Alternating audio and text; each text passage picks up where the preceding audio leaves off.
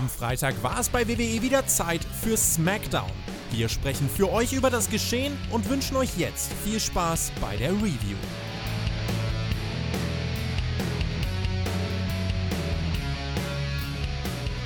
Ja, was machen wir in den nächsten 40 Minuten mit euch? Wir wissen es nicht, aber komm, ich versuch's einfach mal. Wir sind in der heißesten Phase des WWE-Jahres und zudem mitten im Super SmackDown Legenden Februar. Eine SmackDown-Show mit Bill Goldberg. Dieses Mal war er auch wirklich da, wir flunkern nicht. Und auch die Bella-Zwillinge waren Teil von SmackDown. WrestleMania ist auch in ein paar Wochen. Da sollte doch jetzt bei jedem die Vorfreude steigen. Björn, steigt deine Vorfreude? Hey, yo. Nein. Tut sie nicht. Doch. Ah, nee, wir wollten ja glücklich sein und happy sein. Ne? Äh, ja, hey, yo, Meister zusammen. Äh, wollte sagen, willkommen bei auch ein Edit, aber das ist ja gar nicht mein Kanal hier. ähm, äh, ja, willkommen zu der Spectre-Ausgabe. Wir müssen heute ein bisschen strecken, denn wir haben leider nicht so viel, so viel Material, über das wir sprechen können. Auf den Grund würde ich einfach mal fragen, wie geht's dir denn heute, Tobi? Wie war das Wetter? Hast du einen Tag genossen? Äh, Ich war arbeiten in Gladbach im Stadion und äh, es war windig. Irgendjemand hat das Dachfenster offen gelassen, aber der Regen hat Gott sei Dank eingesetzt, als ich schon fertig war. Also von daher, ja, ganz, ganz okay. Fußball war jetzt so semi-okay, aber ja, Und Karneval gefeiert, du bist doch Kölner. äh, ab, geh weg. Karneval mauere ich mich ein und setze mich in die Badewanne. Oha, oha. Ja, nie Glück. Roman Reigns, by the way, der war auch gar nicht bei der Show. Ähm, Hat der Karneval Das- gefeiert? das ist, das ist vielleicht noch so eine Frage, wo, wo war er? War er Karneval feiern? Ähm, auf Twitter haben sowohl du als auch ich gemeint, wir wissen wirklich nicht, was wir euch heute so zu dieser Show erzählen sollen. Die Reaktionen darauf waren unterschiedlich. Naja, was heißt unterschiedlich? Es gab jemanden, also der Florian beispielsweise, der hat gefragt, wieso? Ich fand die Ausgabe von SmackDown war mindestens auf AEW-Niveau, wenn nicht sogar besser. Hat dafür einen kleinen Shitstorm abbekommen, der Arme. Ansonsten, die Kreativwichte haben geschrieben, wie wäre es, wenn ihr alle nur über AEW reden würdet. Der Fernkampfhamster schreibt einfach nochmal mit Tobi eine AEW-Review äh, raushauen. Hast du überhaupt AEW gesehen? Also ich wollte gerade sagen, also ich fand AEW auch nicht unbedingt besser, lag aber auch daran, dass ich es nicht gesehen habe. Wenn du es wenn du's geschaut hättest, es wäre schwer, diese Meinung zu vertreten, äh, würde ich mich jetzt einfach mal so aus dem Fenster lehnen. Ja, schreibt los, schreibt in die Kommentare Fanboy. Nein, ich bin immer für kontroverse Meinungen da. Natürlich war SmackDown besser. Hundertprozentig. das ist in dem Fall keine keine, es ist in dem Fall keine kontroverse Meinung, es würde dir jegliche Fachkompetenz in Sachen Wrestling nehmen. Aber, ähm, naja, wir bekommen relativ oft auch generell geschrieben. Danke, dass ihr euch das antut. Wenn ihr uns irgendwie unterstützen möchtet oder euren Dank zeigen wollt, schaut mal auf Patreon vorbei. Das ist unsere Support-Plattform. Da bekommt ihr die Podcasts früher und ihr könnt in über 500 Audioshows reinhören. Specials, QAs und, und, und. Und ich sag mal so, wer uns Da sind regelmäßig. sogar Podcasts dabei, da haben wir über Shows gesprochen, da ist was passiert. Man glaubt es kaum. Und wer uns regelmäßig und gerne hört, also für die Menge an Inhalten ist es fast geschenkt und das WWE-Network kostet auch fast pro Monat doppelt so viel. Also, Leute, wenn ihr Bock habt, schaut mal dort vorbei. Ja, wir können uns jetzt nicht noch länger drücken, Björn. Wir müssen jetzt. Ja, und was noch das Beste ist bei uns, äh, bei, bei, bei Patreon, bei uns werden die WWE Pay-Per-Views erhalten bleiben. Ja, wir streichen die nicht aus dem Programm und ändern auch die Preise nicht. Also, Leute, wenn das nicht genügend Argumente sind, weiß ich auch nicht. SmackDown, das ist die Show, über die wir jetzt versuchen zu sprechen. Das begann, SmackDown begann einfach mal mit einem guten Beat. Die Kinder sind auf und ab gehüpft, die Usos kamen heraus. So, das ist, das ist doch jetzt einfach schon mal was. The Us are in the building and the Us got the juice. Aber wir haben ja Partner. Aber who could it be? meinten die Usos. Natürlich The New Day. Big E und der ehemalige WWE-Champion Kofi Kingston kamen zum Ring. Erneut haben sich die Kinder in der Halle ganz doll gefreut, weil guck mal, das ist so bunt und die tanzen und die werfen Pancakes. Ja, äh, Tag Team Champions sind die auch, aber das ist eigentlich auch völlig egal. Äh, New Day meinte dann aber, dass sie einen Titelgewinn mehr hätten als die Usos und das macht sie auch besser als die Usos. Heraus kamen dann Miss und Morrison, die meinten, wir brauchen etwas, das die Leute chanten können. Miss und Morrison, hey, hey, ho, ho. Björn, einmal du? Hey, hey, ho, ho. Sehr gut, wird der neue Gassenhauer. Äh, das werden äh, alle in Saudi-Arabien chanten. Wenn wir die Titel beim Super Showdown gewonnen haben, meinten sie, wir sind das beste Tag-Team des 21. Jahrhunderts. Seid ruhig neidisch. Dann kam Dolph Ziggler heraus mit Robert Root an seiner Seite. Die Usos meinten, wir müssen gar nicht warten, sondern können direkt anfangen. Die Heels umzingelten den Ring. Dann ging es in die Werbung und das Eight-Man-Tag-Team-Match für diesen Opener hier startete, wurde angeläutet bis hierhin, Björn. Welche, ja, was, was kannst du uns Bahnbrechendes äh, aus dieser ersten Viertelstunde erzählen? Was hast du mitgenommen aus all dem?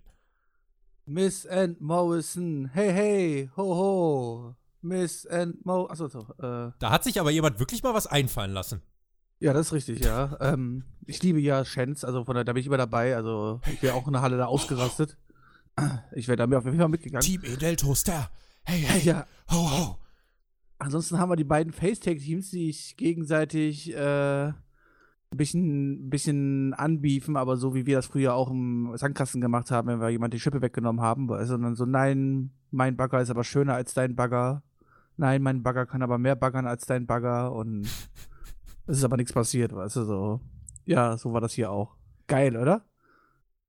Kann nur einmal mehr sagen, dass Superstars deutlich authentischer wirken und besser rüberkommen, wenn sie ihre eigenen Worte verwenden und aussprechen dürfen. Sobald sie halt ein Skript vortragen müssen von wem anders, was hier der Fall ist, wird es halt unauthentisch und im Falle von W eigentlich immer mit ziemlich hoher Sicherheit ein inhaltsloses T-Shirt-Marketing-Phrasengedresche. Das Match war eigentlich dann genau, wie man sich's vorstellt. Wenn, diese acht, wenn man diese acht Namen liest, alle zeigten im Ring das, was sie halt immer zeigen. Das ist nicht schlecht. Am Ende reichte dann ein Superkick von Jay Uso gegen Robert Root zum Sieg. Alle anderen waren außerhalb des Rings. Knapp zwölf Minuten ging das Match. Guter Hausshow-Main-Event, würde ich sagen. Puh, das würdest du mit einem Hausshow als Main-Event schon nehmen?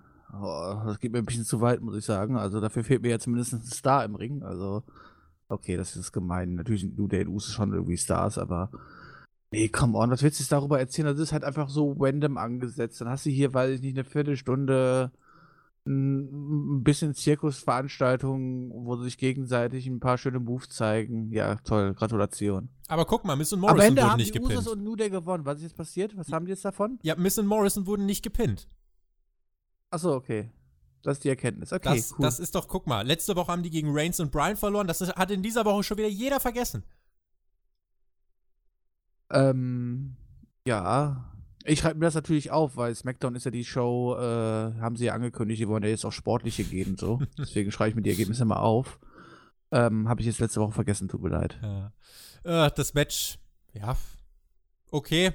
Wer WWE guckt und das halt zum 50. Mal schauen möchte und gut findet, der wird seinen Spaß dran gehabt haben. Ansonsten, äh, ja, nichts, was man jetzt gesehen haben muss. Wir sahen dann ein bisschen später noch, äh, oder direkt danach dann eigentlich einen Rückblick auf das, was noch letzte Woche mit Otis passiert ist. Man zeigte auch nochmal das Videopaket mit diesem Rückblick auf die ganze Fehde. Nur wurde das Videopaket dann um diese letzte Woche, den Valentinstag, ergänzt. Dolph Ziggler, der saß ja an einem Tisch mit Mandy. Wir sahen dann Backstage Mandy und Sonja Deville. Tucker kam dazu.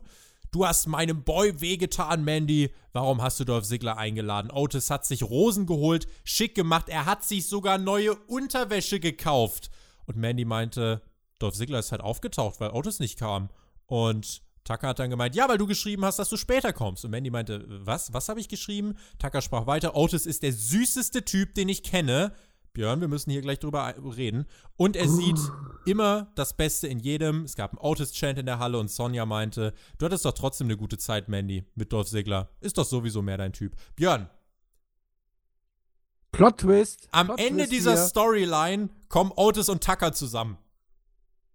Und Mandy und, äh, Mandy und Sonja? Oder? Na, nee, ich glaube, also Fire and Desire wird sich splitten, weil natürlich, also da bin ich mir eigentlich ziemlich sicher, weil Sonja Deville diese Hat die Nachricht geschrieben. hat die Nachricht geschrieben, weil sie will Sigler und Mandy verkuppeln oder sie ist in Mandy verknallt und will, na wobei sie hat schon Sigler dann wahrscheinlich. Wobei müsste sie nicht eigentlich dann in Otis verknallt sein?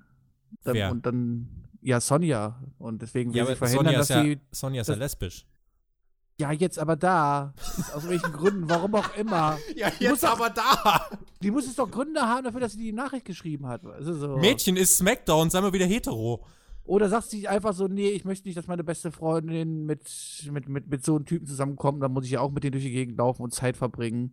Auf jeden Fall wird ein ganz, ganz schön falsches Spiel hier mit Otis getrieben. Ich bin sehr traurig, ich bin schockiert. Das auf jeden Fall. Ich glaube, wir werden äh, diese geheime Nachricht, wir werden da rausfinden, dass das von Sonja kam. Dann wird es den Turn geben, weil Mandy mag Otis ja. Ich frage mich nur die ganze Zeit, Mandy, wenn du Otis so magst, warum bist du dann so ein Arsch? Warum sagst du dann zu Sigler nicht einfach nein? Ja, sie hat ja gedacht, sie wäre versetzt worden und dann wollte sie übrigens noch einen schönen Abend haben. So ist das halt so, weißt du? naja. Ich meine, sie ist halt blond, sie ist halt nicht die Schlauste, ne? Otis, habe ich zumindest in dem Segment gedacht, lag scheinbar noch im Koma nach dem Korb der Vorwoche. Aber ja, wir werden rausfinden, wer ihn reingelegt hat. Fire Desire, der Split wird kommen später in der Show. Da sprechen wir nachher nochmal drüber. Gab es ja nochmal ein kleines Segment, was das Ganze ergänzt hat. Wir hatten, ja, in der letzten Woche. Wir müssen die Show noch hier ein bisschen füllen. Welche Eben, Farbe wir müssen hat die strecken. Unterwäsche denn gehabt? Wir Welche Farbe hat die Unterwäsche denn gehabt, die er sich neu gekauft hat? Was für Unterwäsche er hatte? Ja. Calvin Kleins. Kevin Kleins, okay. Ich habe doch irgendwas mit Blümchen drauf oder so. Hm. Oder ein Jockstrap. Ach du. boah. Jetzt wird's böse. Wer, wer, wer- jetzt wird's tatsächlich böse. Lasst uns mal, lasst uns, lasst uns mal weiterreden. Ähm, Lacey Evans, äh, das wurde letzte Woche angekündigt, sollte in einem Interview stehen mit Renee Young. Das haben wir in dieser Woche dann auch zu hören bekommen. Und sie sprach darüber, wie Bailey und Banks die Women's Division behandeln. Das geht gar nicht. Ich habe, als sie meine Tochter ins Visier genommen haben, gemerkt, was sie auch selbst für ein Bully war. Also war es auch alles eine Veränderung und ein Prozess für mich. Als nächstes schaue ich in Richtung Elimination Chamber und äh, da werde ich mir eine Chance erkämpfen, um gegen Bailey antreten zu können bei WrestleMania. Sie hatte übrigens auch gar keine Ahnung, warum sie überhaupt nach der Niederlage gegen Bailey jetzt nochmal in einem Number One Contenders Match bei Elimination Chamber steht, aber ist ja auch eigentlich egal. Und das war's dann eigentlich auch. Also waren wirklich nur diese zwei, drei Fragen. Äh, und dann war das Interviewsegment zwischen Lacey Evans und Renee Young vorbei. Ja, aber immerhin wurde hier mal angesprochen, warum sie eigentlich ihren Turn hingelegt hat, oder? Ja. Das könnte man ja fast sagen, jetzt haben wir hier sowas wie eine Weiterentwicklung, vielleicht ein paar Wochen zu spät und aber jetzt wissen wir wenigstens, warum sie jetzt auf einmal das liebe, nette Mauerblümchen ist. Das ist doch genau das, was wir uns in den Vorwochen gewünscht haben. Wir wollten irgendwie eine, ein Character Aber Development. das reicht ja auch so. Ich meine, ich meine, es ist klar, es ist nicht die to- tollste, überzeugendste Nachricht und sowas halt so, ja, warum man nicht so einen 180 Grad Lebenswandel um sich macht oder keine Ahnung halt so, aber bringt doch sowas schon vorher und dann meckern wir da auch die letzten Wochen dann nicht drüber. Ich glaube, Lacey Evans ist privat auch eher so, wie sie jetzt dargestellt wird, weil ich finde, es wirkt jetzt nicht mehr so krass gespielt und aufgesetzt. Ähm, man könnte gern auch detaillierter ausführen, warum denn genau sie sich verändert hat und ob das wirklich nur wegen der Tochter war. In jedem Fall ist es aber so, dass solche Interviewsegmente eigentlich immer helfen, jedem, um zumindest einfach ein Stück weit besser mit einem Charakter connecten zu können und da einfach ein bisschen was zu erklären. Und äh, insofern dieses Interviewsegment ähm, Willst du Jordan, jetzt nächste Woche Lacey anfeuern? ja, nee, Äh, ja, nee, okay. Das nicht, aber ich. Wen, wen würdest du denn bei WWE gerade anfeuern? Ähm, Otis. Otis. Und wen noch? Ähm, Otis. Otis Unterhose. Ähm, ein neues Match. Eine neue Matchart, Björn. WWE ist innovativ. Du merkst, ey, komm, so, so schlimm ist das doch gar nicht. WWE ist innovativ wie eh und je. Ein Symphony of Destruction Match. Wie sehr sagt dir diese Matchart zu? Und sollen wir eigentlich ein Pay-Per-View dazu machen? Mit dem Undertaker und Kane im Main Event. Die Brothers of Destruction im Symphony of Destruction Match. Fände ich gut, weißt du? Und dann aber zwischenzeitlich, dass da auch Leute an den, an den Instrumenten sitzen, weißt du? Und auch gleichzeitig noch eine Live-Performance spielen, weißt du? Da kann man nämlich, wenn das Match schon langweilig ist, dann zumindest ein bisschen, ein bisschen gute Musik hören. Und immer wenn, wenn die Faces gerade äh, gerade nicht am Drücker sind, so eine traurige Violine einfügen. Und wenn die, wenn die Heels am Drücker sind, so ganz böse, böse Melodien Hardrock so, spielen. ja, Dü- genau. Fände ich geil, fände ich super. Ähm, nee, ist natürlich äh, der sportliche Faktor hier nach oben getrieben worden. Dafür ist ja auch Fox bekannt. Räusper dich mal. Danke. Triggert. Okay. nee, äh, ja, war schön, oder? Cesaro und Shinsuke Nakamura gegen Braun Strowman und Elias, so hieß die anstehende Paarung.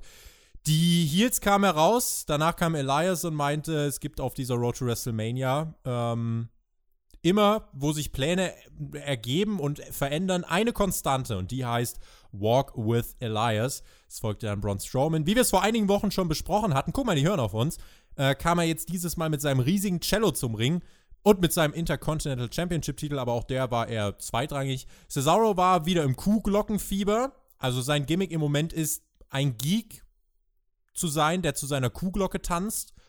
Das hat hier aber immerhin dazu geführt, dass Elias durch einen Tisch stürzte, trug da sogar eine Schnittwunde am Rücken davon, aber Braun Strowman nahm dann Cesaro und Shinsuke Nakamura komplett auseinander.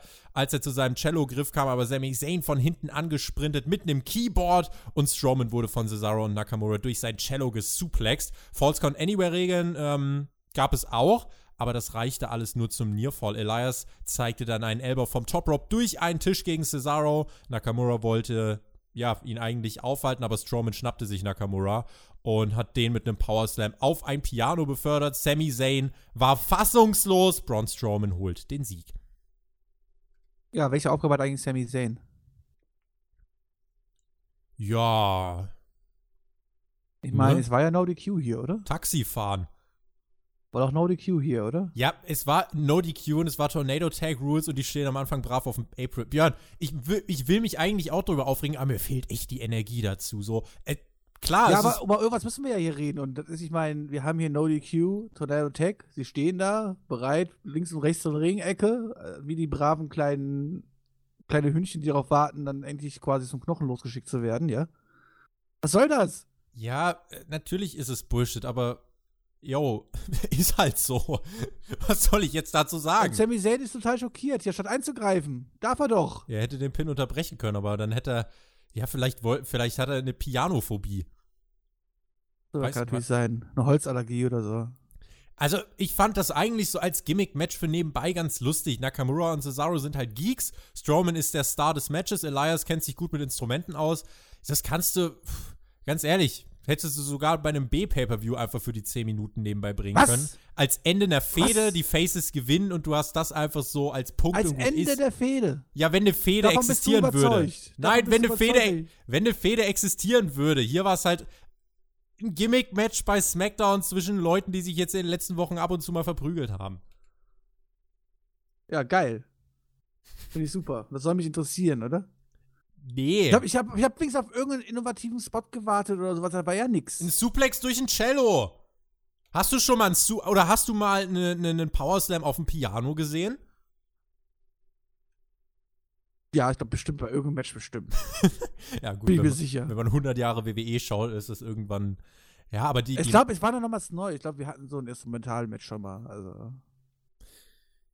Ich hatte jetzt overall kein Problem damit tatsächlich. Also das konnte ich jetzt ganz gut nebenbei schauen. Natürlich, es gibt kein Story Development, aber ich muss ehrlich sein, äh, das habe ich jetzt Ja, halt hier Nakamura und Cesaro. ist ein die sehen Geek. doch alle aus, die sehen alle aus wie die letzten Deppen. Sind sie Das ja auch. Sind sie doch. Das war ihre Rolle in den letzten Wochen. Also, Nakamura ist Rumble-Sieger, mehrfacher Champion und so. Jinder Mahal war auch Champion. Was heißt das schon? Björn. Und Cesaro ist gut. Und weißt du, was das Schöne ist? Weißt du, wer der WrestleMania-Gegner von John Cena werden soll? Elias. Wie sehr hypt dich das? Ähm, ja, ich meine, der ist ja gerade im Aufbau, ne? Guck mal, der darf jetzt gerade mal wresteln und gewinnen. Also, das ist richtig geil. Steht halt noch ein bisschen im Schatten von Braun Strowman. Ich meine, das ist, ist Gerüchteküche und sowas halt so, ne? Ich hoffe immer noch, dass was anderes geplant ist, aber naja. Werden wir ja nächste Woche erfahren. John Cena wird nächste Woche nämlich bei SmackDown am Start sein. Nächste Woche, wenn Live oder via Satellite? Ich, ich hoffe live, es ist ja in seiner Heimat. Das ist dann übrigens ein Tag, weil ich glaube, ganz viele andere werden dann nicht anwesend sein, weil das ist ein Tag nach der Saudi-Show. Und äh, die Saudis bauen ja gern Käfige um WWE-Superstars, WWE aber auch, denn Roman Reigns und Baron Corbin werden im Saudi-Steel-Cage aufeinandertreffen. Ich wünsche dir da ganz Und viel warum? Spaß. Ja, das ist doch auch egal. Warum? Ja, Weil Roman Reigns sich immer hinter seinen Usos versteckt. ja. Das haben wir gelernt in dieser Smackdown-Ausgabe. Und Baron, genau, und weil Baron Corbin weiß, dass er am 1 gegen 1 gut genug ist. Ja, ja, richtig. Das hat er ernsthaft in einem Interview gesagt. Ich meine, du wirst es uns jetzt bestimmt bald äh, erzählen. Erzähl mal, was passiert ist, bevor ich jetzt hier rum Nö, rumärger. Nö, mach, mach du, mach du, komm. Nee. Ja, gut, wir hatten ein Interview mit Baron Corbin. Und der hat da wörtlich gesagt, dass er sich endlich freut, äh, freut, gegen, gegen, gegen Wades 1 zu 1 zu gehen, weil er sich ja dann auch nicht mehr verstecken kann hinter seinen Usos und sowas halt, wie er es sonst immer macht. Und halt weil es so endlich wegrennt. keine Eingriffe mehr geben wird. Ja, und es wird endlich keine Eingriffe mehr geben. Haben die die Storyline die letzten Monate gesehen? Der und ja, ich weiß, dass auch ein He mal ein bisschen Blödsinn erzählen darf, aber doch nicht so. Ja, das Ich meine, ich meine, der kann doch Baron Corbin sich selber nicht ernst nehmen, es oder? ist Satire. Björn, SmackDown beginnt mit einem S. Satire auch. oh. Ah, ich Mhm. verstanden. Baron Corbin ist die Parodie eines Heels. Okay, und freitagsabends laufen wir eh meistens immer die ganzen Comedy-Shows. Jetzt verstehe ich das ganze Konzept erst. Richtig. So, Björn, sehr schön, dass wir es jetzt endlich auch mal geklärt haben. Oh, dann war es ein guter Witz. Dann war es ein guter Witz. Äh, Baron Corbin, um das noch zu ergänzen, er meinte, er sollte das Gesicht auf diesen ganzen Postern in den Werbespots und in den Stadien sein. Und das WWE-Universum wird sich bald vor seinem König verneigen. Äh, wie gesagt, ich wünsche dir ganz viel Spaß mit diesem Steel Cage Match, weil ich werde diese Show nicht schauen. Ähm, so wie es aussieht, wirst du mit Jonathan dann die Review machen. Jonathan macht WWE-Pause, kommt zurück und sieht eine Saudi-Show. Also, einen schlechteren Zeitpunkt für ein Comeback kann man sich eigentlich auch nicht aussuchen. Ähm, AEW hatte, by the way, auch in dieser Woche ein Steel Cage Match. Davon hast du aber auch nichts mitbekommen, oder? Tatsächlich nicht, nö. Ich kann dir sagen, der Steel Cage, beziehungsweise die Regeln vom Steel Cage bei AEW waren anders. Also es gibt einen anderen Käfig, es gibt keine Escape-Regeln. Ähm, ist auf jeden Fall anders als ein WWE Steel Cage Match. Aber wenn du das dann, wenn du es bei AEW nicht gesehen hast, vielleicht schaust du es vorher und kannst dann mal das mit dem Steel Cage Match von Corbin und Reigns vergleichen. Ähm, dann hast du, dann hast du einen sehr interessanten Punkt in der Saudi-Review, weil ich glaube, über das Match wirst du nicht so viel reden können. Wer weiß das denn schon überhaupt? Vielleicht wird hier auch zwischen Corbin und Reigns das beste Steel Cage Match aller Zeiten stattfinden. Kannst jetzt nicht schon im Vorhinein was verurteilen. Das ist diese Negativität, weißt du? Vom AEW-Fanboy, ja? Weißt du, weißt du, von diesem AEW-Fanboy, weißt Ja. du? Der jetzt schon behauptet, weißt du, dass auf jeden Fall das Match besser sein wird, als das, was Roman Reigns und Baron Corbin hier auf dem Tisch liegen. Das, das weißt du gar nicht. Mhm. Ich gehe positiv bestimmt da rein und werde dir dann in der Review beweisen, dass du recht hattest. Danke, was zu beweisen war. Ähm, von King Corbin zu, äh, zu, zu, zu Queen, Queen Alexa Bliss äh, und den Bellas. Alexa Bliss begrüßte die Frau von Daniel Bryan und die ehemalige Frau von John Cena. Bliss blickte auf die bisher bekannte Hall of Fame Class von 2020 zurück. Batista, die NWO, die sind schon gesetzt. Und als nächstes in die Hall of Fame 2020 eingeführt werden die Bella Twins. Die Babybauch-Bellas, muss man ja sagen. Äh, Alexa hat gefragt, ja, wie fühlt es sich eigentlich so an in einem solch monumentalen Moment? Ja, wir freuen uns hier zu sein in unserer Heimatstadt. Wir sind dankbar für die Bella Army und wir wären ohne euch nicht hier und hätten auch gar nicht diese ganzen Grenzen aufgerissen. Und dann auch noch dieses Announcement in der ersten WWE Frauen-Talkshow. Alexa Bliss hat ja hier mit diesem äh, Queen of Bliss oder äh, Moment of Bliss, das ist ja die erste Frauentalkshow von WWE. Und alle Frauen von WWE im Moment heben den Standard. Dann gab es ein Baby-Update von beiden. Sie haben gesagt, ja, wir sind schwanger, liegen nur anderthalb Wochen auseinander. Und in die Hall of Fame aufgenommen zu werden, ist die Kirsche on top. Wir hoffen, dass wir euch alle bei WrestleMania sehen. Dann kam Daniel Bryan heraus. Mit Tochter Birdie gab es dann äh, einen großen Family-Hug. Und ja, Daniel Bryan sprang zum Ring. Für die Bellas hieß es Bella Ciao. Und Bryan, der hatte sein Rematch gegen Heath Slater, wie es dazu kam. Gleich, Björn, die Bellas gehen in die Hall of Fame.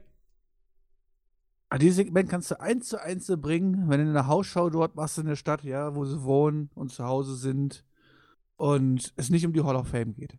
Dann kannst du das eins zu eins bringen, dann war, das, war man sich gefreut, hat man die beiden gesehen, weißt du, so gut ist. War eine Hausschau, hat keine Relevanz gehabt. Aber wir sind hier bei SmackDown und reden hier von zwei Ladies, die in die Hall of Fame kommen. Also für mich gehören Leute in die Hall of Fame, die, ich meine, dass sie dass sich prinzipiell verdient haben, in die Hall of Fame zu kommen. Okay, aber für mich ist das viel zu früh. Für mich ist, ich meine, klar kann man sagen, die haben ihre Karrieren beendet und sowas halt so, ja, aber wir wissen ja, wie das ist in irgendeinem Rumble-Match in vier Jahren, wenn sie eh nochmal auftauchen für einen Zwei-Minuten-Auftritt und so weiter. Für mich ist das alles viel zu früh, dass die jetzt schon in die Hall of Fame eingeführt werden. Da gehört für mich dann also so eine Natalia oder was fünfmal vorher rein, aber aktiv und sowas eh gar nicht halt so. Und ja, dieser ganze Auftritt fand ich dann einfach sehr peinlich, muss ich sagen. Das waren halt fünf Minuten Moment of Bliss Segment. Normalerweise hättest du es auch in zwei Minuten Video packen können. Ähm, mein Gott, die Bellas waren halt. Nee, du machst lieber hier fünf Minuten mit fetter Ankündigung, dass sie in der Hall of Fame drin sind, weißt du, und tust das Elimination Chamber Match der Damen, weißt du, auf Twitter in 180 Zeichen ab, ab, abarbeiten. Geil. Die Bellas waren ja eigentlich die letzten Divas-Stars in An- und Abführung, bevor Charlotte, Becky, Bailey und Banks dem Business ihren Stempel aufgedrückt haben. Die Bellas sehen sich als Übergang zu dieser Women's Division, die wir heute haben. Ich sehe sie, ich sehe sie ehrlicherweise als Abschluss der Divas-Division und das ist halt so ein bisschen der Unterschied. Wer sich jetzt aber darüber aufregt, dass sie überhaupt in die Hall of Fame aufgenommen werden, ey, sorry, aber und Donald Trump ist auch in der WWE Hall of Fame. Ja, aber nicht jetzt, aber in fünf Jahren ist das auch okay oder in zehn. Das ist mir einfach persönlich zu früh. Kann ich nachvollziehen. Ich muss sagen, wer in die Hall of Fame eingeführt wird und nicht, mir ist es tatsächlich ziemlich egal. Und ähm, Ja, mittlerweile ist ja auch wirklich jeder in der Hall of Fame, ne? Das ist ja auch das Problem, was sie haben. Sie müssen erstmal wieder Leute, Leute finden überhaupt. Eben. Also diese Ruhmeshalle von WWE ist jetzt echt keine große Nummer. Ähm, Wie wär's, wenn wir einfach Niklas einführen? Zum Beispiel. Oder, weißt du, was hältst du denn äh, vom Namen? Weil ich muss ganz ehrlich sagen, jemand, den ich dieses Jahr sehr gerne in der Hall of Fame gesehen hätte, Christian. Ja, ja, ja, hätte auf jeden Fall vom Zeitpunkt her besser gepasst, aber auch bei Christian kannst du auch noch, kannst du auch noch in den nächsten fünf Jahren Probleme machen, ne? ja, kann man, kann man argumentieren. Es sind keine, die weglaufen, sage ich mal so. Natürlich hast du ansonsten auch noch Mickey James oder was weiß ich. Also klar gibt es da andere Inductees, aber spart euch eure Lebensenergie und regt euch nicht darüber auf, wer in die Hall of Fame eingeführt wird. Lest euch mal durch, wer da jetzt schon drin ist und ihr werdet merken, äh, ihr könnt euch wirklich, also da gibt es ganz andere Kaliber, über die man sich aufregen sollte. Die Bellas sind da ehrlich gesagt wirklich noch das geringste Übel. Jetzt habe ich das gerade schon angesprochen. Daniel Bryan kam ja raus. Äh, und, und hat das Kind übergeben. Geil, oder? Guck mal hier, nimmst mal kurz das Kind. Ich muss mich kurz prügeln gehen. und Birdie dachte sich auch, okay, Papa geht wieder boxen. Ja. So, wie kam es zu diesem Match, Brian gegen Slater? Brian wurde backstage von Drew Gulak angesprochen. Er könnte ihm eine PowerPoint-Präsentation zeigen, wo denn seine Fehler liegen. Und Brian meinte, du willst mir meine Fehler zeigen. Dann kam Heath, äh, Heath Slater dazu, meinte, beim letzten Kampf war er gar nicht bereit gegen Brian. Heute will er sein Rematch. Und Brian meinte, ja, dir kann der gute Herr Gulak ja dann mit seiner PowerPoint-Präsentation helfen. Beim Match selbst saß Gulak bei den Kommentatoren. Michael Cole hat es einfach kurzerhand vergessen, als er über Gulak redete, sodass Corey Grace meinte, ähm, der sitzt neben uns. Michael Cole korrigierte dann seinen Fehler und Gulak zeigte die Schwächen auf, hat äh, Slater angewiesen, das Bein von Brian zu attackieren. Und das hat dann auch tatsächlich funktioniert, weil ähm, Brian dadurch in seinen Aktionen beeinträchtigt war. Slater ging aufs Top Rope. Gulak meinte, nein, Mann, lass das, geh runter da. Slater verpasste dann aber trotzdem den Dive. Brian drehte das Match. Yes Kicks, nochmal ein Einrollerversuch von Slater, aber Kickout von Brian, Running Knee und der Sieg. Drew Gulak als Trainer Glaubst du, das kann funktionieren? Ja, also hätte Heath Slater sich an den Plan gehalten, hätte er hiermit ja gewinnen können. Und das wird bestimmt eine richtig geile Storyline, weißt du, wie Woche zu Woche Heath Slater abgefertigt wird, weißt du, aber immer besser gecoacht wird und am Ende die Fehler nicht mehr macht durch den perfekten Coach du Gulak und dann Daniel Bryan schlägt. Und dann denkt WrestleMania Main Event, äh, Co-Main Event. Und dann denkt sich Vince McMahon, let's swerve it, brother, god damn it! Und lässt dann einfach Drew Gulak gegen Heath Slater turn geile Storyline, oder? Aber jetzt mal ganz ehrlich, Drew Gulak als Manager finde ich okay. Aber Nein. Weil das, was man jetzt hier gemacht hat, man hat gezeigt, dass seine Tipps im Ring funktionieren und es war schlüssig, dass sie funktionieren. Er hat ähm, Heath Slater angewiesen, bearbeite das Bein von Brian, damit er beispielsweise nicht mehr so sich äh, von den Seilen so rückwärts mit dem Salto zurückstürzen kann und dir ausweichen kann. Das hat funktioniert. Der Tipp war gut. So, und äh, insofern, ey, ganz ehrlich, ähm, ist ein, ist ein, jetzt halt eine Edition für Heath Slater. Ich weiß nicht, ob man vielleicht sogar auch irgendwie sagt, okay, Drew Gulak ähm, ist jemand, der Daniel Bryan als Manager, wobei da muss man halt sagen, Bryan war schon World Champion und warum sollte der Hilfe brauchen? Aber ja, wahrscheinlich wird es die Fraktion mit Heath Slater und Drew Gulak. Vielleicht hilft es ja Slater und er bekommt wirklich ein bisschen Spotlight. Ich fände das am Ende des Tages jetzt gar nicht so verkehrt. Ich mag Heath Slater eigentlich. Ähm, so ist es jetzt aber zumindest nicht komplett 0815 fortgesetzt. Und, das ist das Der Wichtige. war mal Tag Team Champion. Wozu braucht er jetzt noch einen Trainer?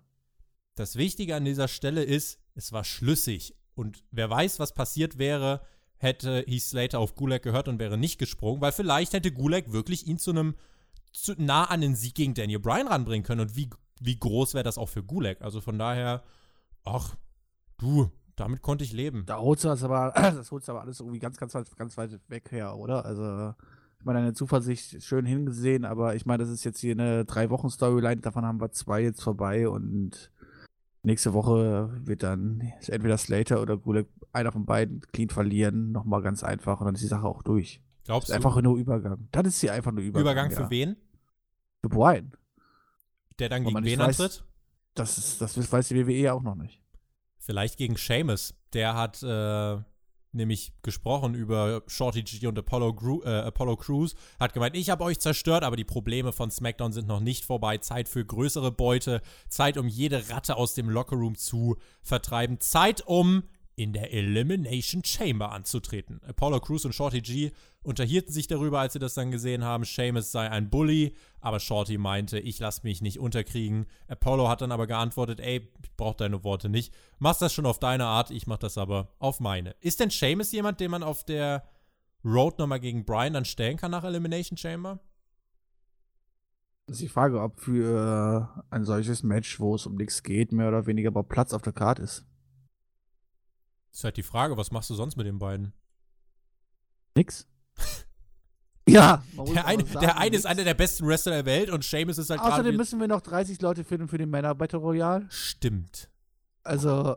Aber es gab letztens einen Report, ah, den finde ich jetzt aber nicht auf die Schnelle, äh, von wegen, wie viele Wrestler eigentlich bei WWE angestellt sind. Und es war, ich ah, weiß es nicht mehr genau, ich glaube, es waren äh, allein im Perf Leute, die im Performance Center sind und nicht bisher noch nicht in der TV-Show angetreten sind, sind über 100.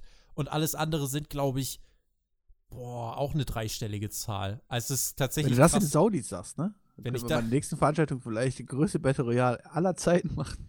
The greatest Battle Rumble Royal of the greatest Saudi. Mixed Match. Mixed Match. Trademark anmelden. So, also, das war Seamus, der gesagt hat, er wird im Elimination Chamber Match stehen. Warum eigentlich? Also, wer hatten das? Weil er in den letzten zwei Wochen Leute umgekickt hat mit einem Bow-Kick. Okay, gut. Also, könnte Daniel Bryan. Und der hat letzte Woche ein Handicap-Match gewonnen. Ja, dann könnte Daniel Bryan doch dann auch drinstehen mit der Argumentation. Das ist doch gut. Also, ja, Daniel du Bryan. Jeder, du kannst mit jeder Argumentation drinstehen. Du brauchst es einfach nur aussprechen. Okay, ja dann. Ich bin im Elimination Chamber Match, Björn. Ja, ich auch. Sehr schön.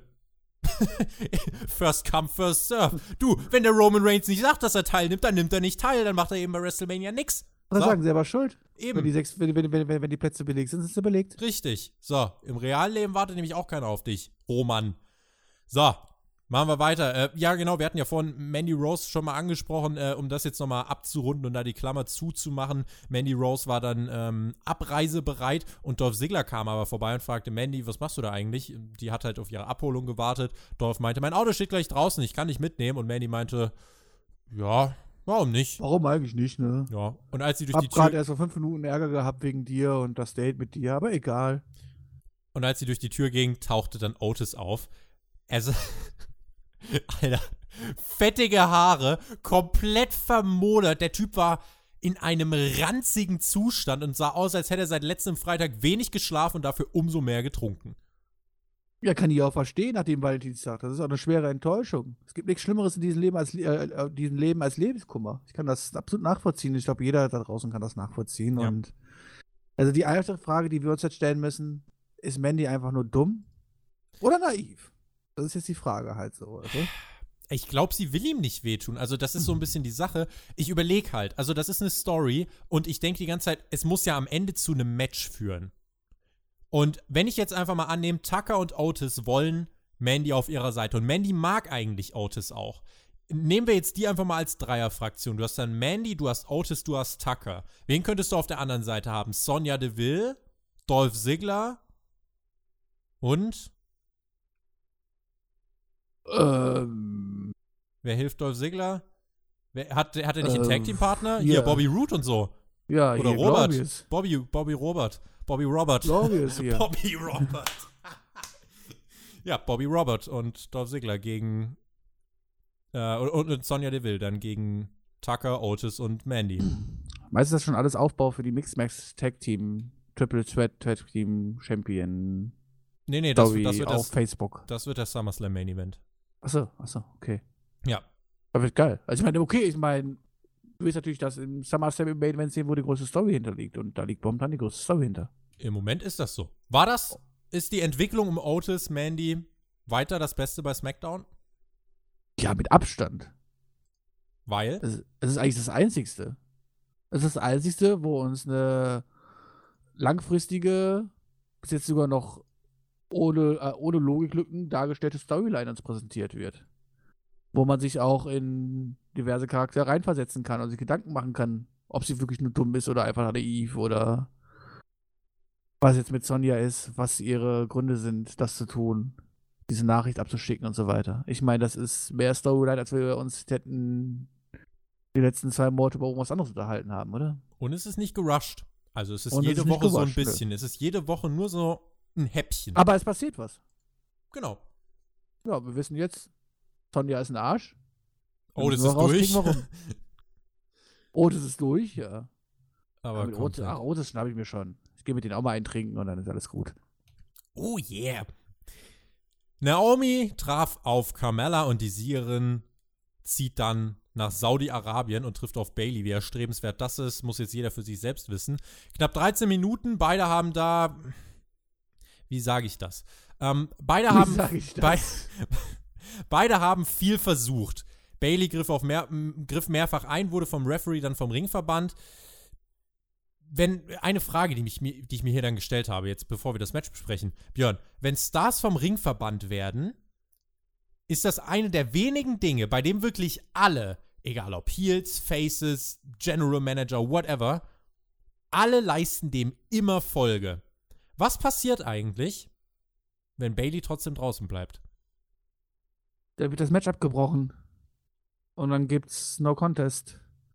Aber wäre doch voll gut ist eine gute sie. Frage. Ja, ist eine gute Frage. Aber nee, dann kommt natürlich die Security raus und prügelt die Leute aus der Halle. Kennen wir doch, oder? Die starken Security-Leute, die damals da sind. Das ähm, wär- ja, wäre mal interessant zu sehen. Fand es ist auch immer interessant zu sehen, dass sich zwar dann mal ganz kurz künstlich aufregen, halt, aber dann auch relativ schnell verschwunden sind, dann wirklich halt so. Und das ist das Einzige, wo das funktioniert. Sonst klappt das, ist nie. richtig. Das ist richtig. Ja, aber die Ringrichter haben halt äh, eine Dominanz, die sie ausstrahlen, ne? Immer. Total. Die, die Referees haben die Ringhoheit. Ähm, ja, die werden halt respektiert. Wir, wir haben vor kurzem das Match von Carmella gegen Bailey gelobt. Für mich kam das hier da halt dann tatsächlich nicht dran, wirklich bei einfach nicht dran. Es gab halt einige Stellen, wo es echt fast auseinandergefallen wäre. Naomi zeigte unter anderem den Enziguri vom Middle Rope, der ungefähr 20 Zentimeter verfehlte. Carmella hat halt trotzdem gesellt. Das war auch für die Kommentatoren schwer zu retten, weil es halt auch ohne Wiederholung super eindeutig ein Fail war. Es wirkte halt so, als würden beide versuchen, so gut es geht, eine im Voraus 1 zu 1 abgesprochene Sequenz abzuspulen. Nearfalls dann jeweils nach dem Re äh, Rearview für Naomi und nach einem Kick dann von Carmella. Am Ende war es ein Split, Legged Moonsault vom Top Rope zum Sieg für Naomi. Die trifft in Saudi-Arabien damit auf Bailey. Ja, und so sehr wir Carmella letzte Woche loben mussten, ähm, hat natürlich hier nicht die alleinige Schuld, bei Weitem nicht halt so, ja, aber zwischen Carmella und Naomi hat das hier in Ring überhaupt nicht funktioniert. Also, ähm, und dann hat man den beiden auch noch relativ viel Zeit gegeben und es Knapp hat den 13 beiden Minuten. alles, alles anderen als gut getan, dieses Match. Ähm, war nichts, muss man dafür sagen. Letzte Woche so gelobt, aber diese Woche war das leider gar nichts gewesen. Und ja, kann Naomi sich über den Spot jetzt freuen. Juhu. Ich glaube, WWE weiß mittlerweile gar nicht mehr, wie man ein Championship-Programm über mehrere Wochen strecken soll. Deswegen gibt es das Match, was man easy für Mania hätte aufbauen können, Naomi gegen Bailey, jetzt einfach zweieinhalb oder drei Wochen nach ihrem Comeback in Saudi-Arabien. Also denke ich mir so, okay, das, das Comeback von Naomi, die halt monatelang weg war, es ist halt derselbe Effekt bei John Morrison, derselbe Effekt bei Sheamus.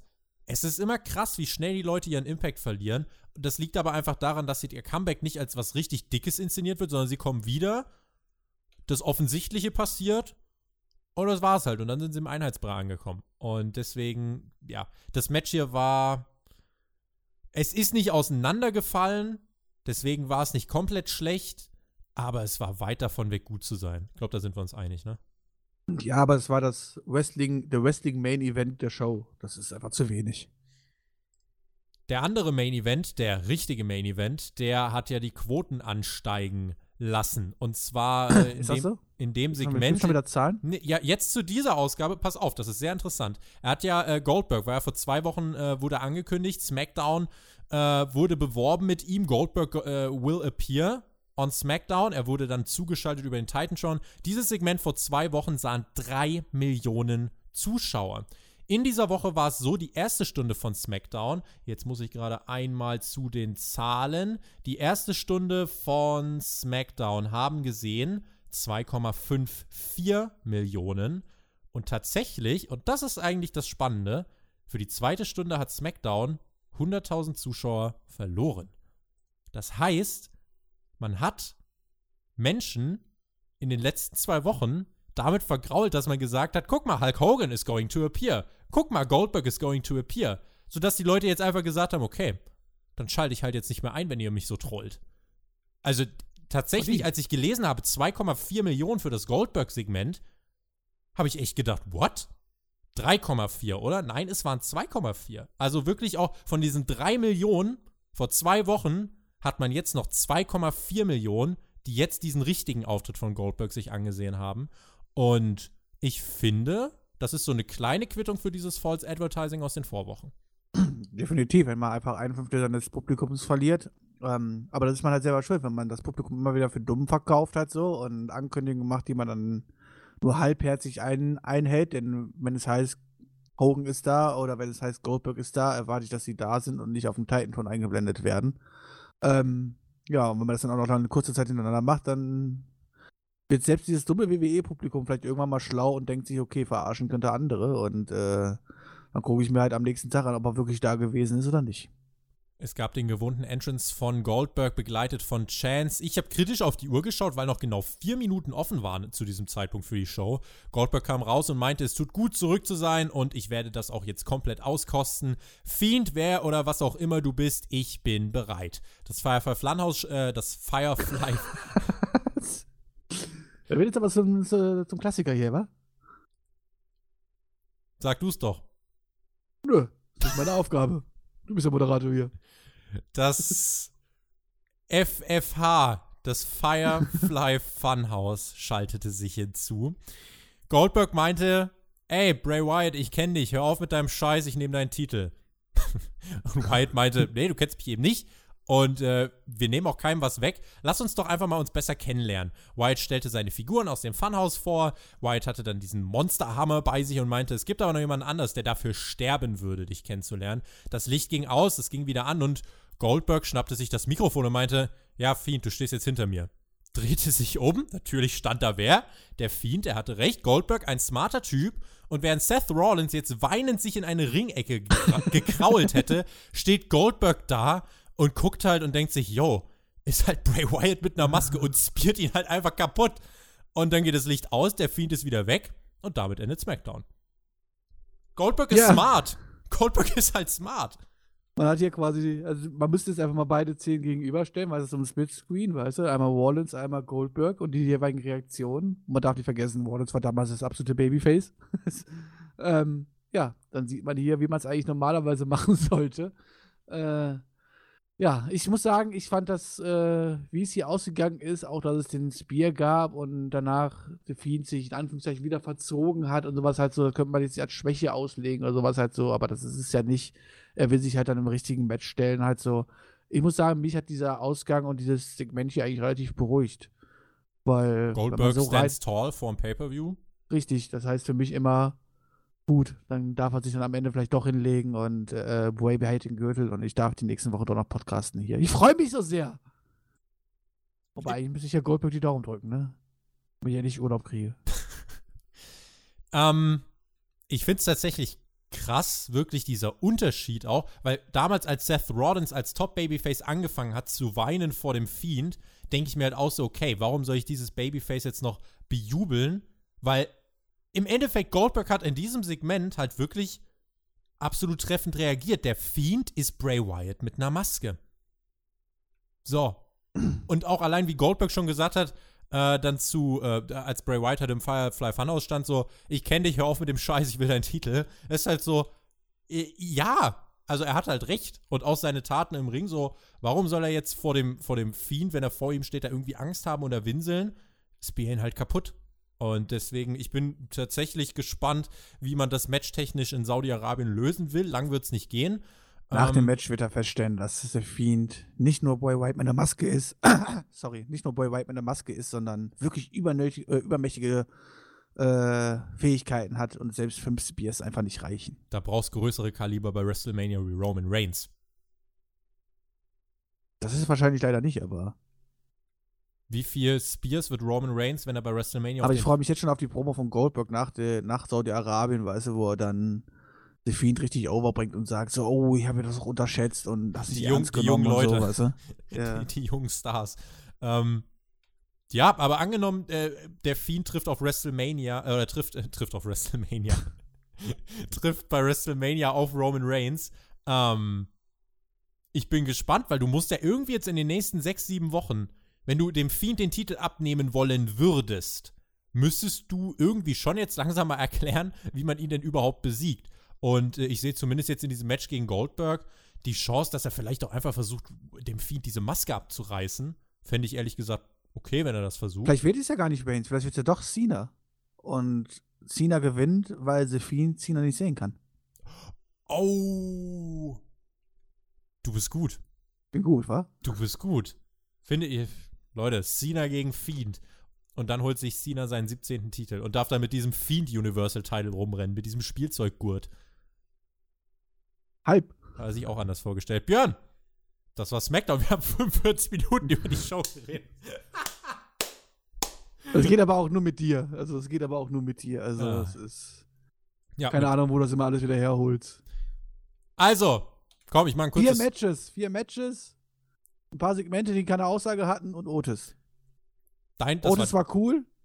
Rest war scheiße. Matches war diese Woche überhaupt nichts. Also wirklich gar nichts. Also normalerweise reden wir immer von irgendwie Match of the Night oder so. Wir vergesst es einfach, war gar nichts. Ja, war schön. Nee, war nicht schön. Äh, zum Glück vorbei. So, Fazit erledigt. Danke. jetzt versuch's ich mit dem, ich versuch's mit dem kurzen Fazit. Das war keine Katastrophe wie letzte Woche. Es gab in jedem Match die richtigen Sieger. Es gab ein bisschen Wenn man Basic, nichts macht, kann man auch nichts falsch machen. es gab ein bisschen Basic TV Wrestling. Mal weniger gut, mal mehr gut. Aber mit wenigen Ausnahmen hat sich so viel entwickelt wie bei einer Hausshow. Das ist mein Fazit. Also, wer SmackDown nicht gesehen hat, äh, ja, der, am ehesten die Aktion dieser Ausgabe der Spear gegen den Fiend, aber ja, that's it.